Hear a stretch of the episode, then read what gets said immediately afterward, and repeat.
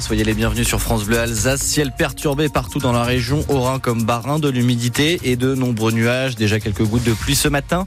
Du vent euh, cet après-midi avec jusqu'à 70-75 km heure de, vent en rafale et les températures bien douces en ce début de journée entre 8 euh, et 10 voire 11 degrés. Ça dépend des endroits, ça dépend des secteurs. On lira vos messages dans un instant. Faut-il faire payer davantage le stationnement des SUV et des motos à Strasbourg, Théo? C'est ce qui fait débat à Paris. Les Parisiens ont d'ailleurs voté euh, pour tripler le stationnement des SUV dans l'hypercentre à Strasbourg, où la mairie écologiste joue sur le stationnement justement pour avoir moins de voitures en ville. Le sujet n'est pas sur la table, mais la porte n'est pas fermée non plus. Ce qui pose problème au vu des modèles produits par les constructeurs, ce sont surtout des SUV aujourd'hui Yves Cara du Mobilité Club le regrette presque. Les constructeurs euh, fabriquent ce que nous on achète. Hein. Ça marche dans ce sens le commerce. Hein. Ils fabriquent pas des voitures pour nous forcer à les acheter. On, on dit pas que dans certains SUV qui sont surdimensionnés, après quand on rentre dedans, d'ailleurs on n'a pas plus de place, c'est assez bizarre. Il n'y a, pas des excès qu'il faille pas maintenant arrêter euh, la dimension. Pourquoi pas de, de ces voitures Mais le vrai problème aussi, c'est que effectivement ils font des voitures sur lesquelles ils font des grosses marges, mais c'est pour pouvoir investir dans l'électrique massivement parce qu'il y a une transition qu'on fait faire à marche forcée sur laquelle il faudra peut-être un petit peu revenir parce qu'on pourra pas la tenir à, ce niveau-là.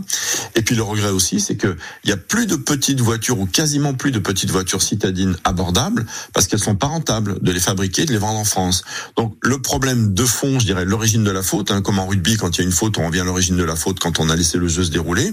Eh bien c'est l'interdiction de vente des moteurs thermiques en 2035 qui a mis un coup de pied dans cette fourmilière et qui a obligé les constructeurs à s'adapter et donc à investir massivement et, et à modifier un petit peu leur façon de faire. Yves Cara, notre invité ce matin. Son interview est à réécouter sur francebleu.fr en page Alsace. Et côté transport, notez que la circulation des trams et des bus sera perturbée ce soir à Strasbourg entre 18h et 19h30 à cause d'une manifestation pour la défense de la constitution sénégalaise.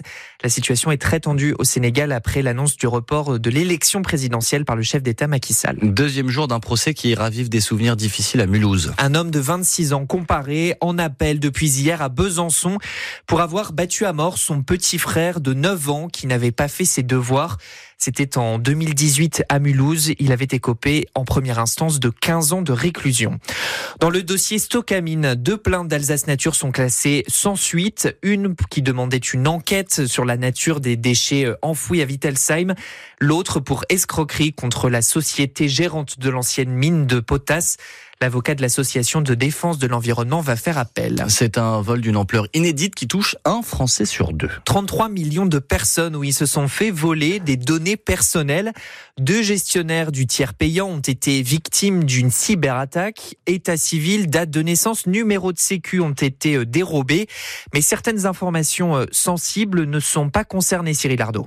Les informations bancaires, les données médicales, les coordonnées postales, les numéros de téléphone ou adresse mail n'ont pas été volés selon la CNIL, mais elle appelle tout de même à la vigilance, à surveiller les mouvements sur vos comptes personnels, car si les informations piratées ont peu de valeur seule, elles pourraient être couplées, croisées à de précédentes ou futures fuites de données.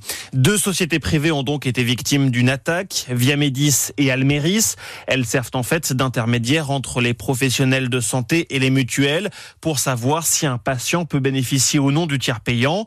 Elles vont contacter rapidement toutes les personnes concernées. La CNIL, de son côté, va mener des investigations pour savoir si les opérateurs touchés avaient mis en place les mesures de sécurité nécessaires à la protection des données des assurés. La CNIL, la Commission nationale de l'informatique et des libertés, a ouvert euh, donc une enquête.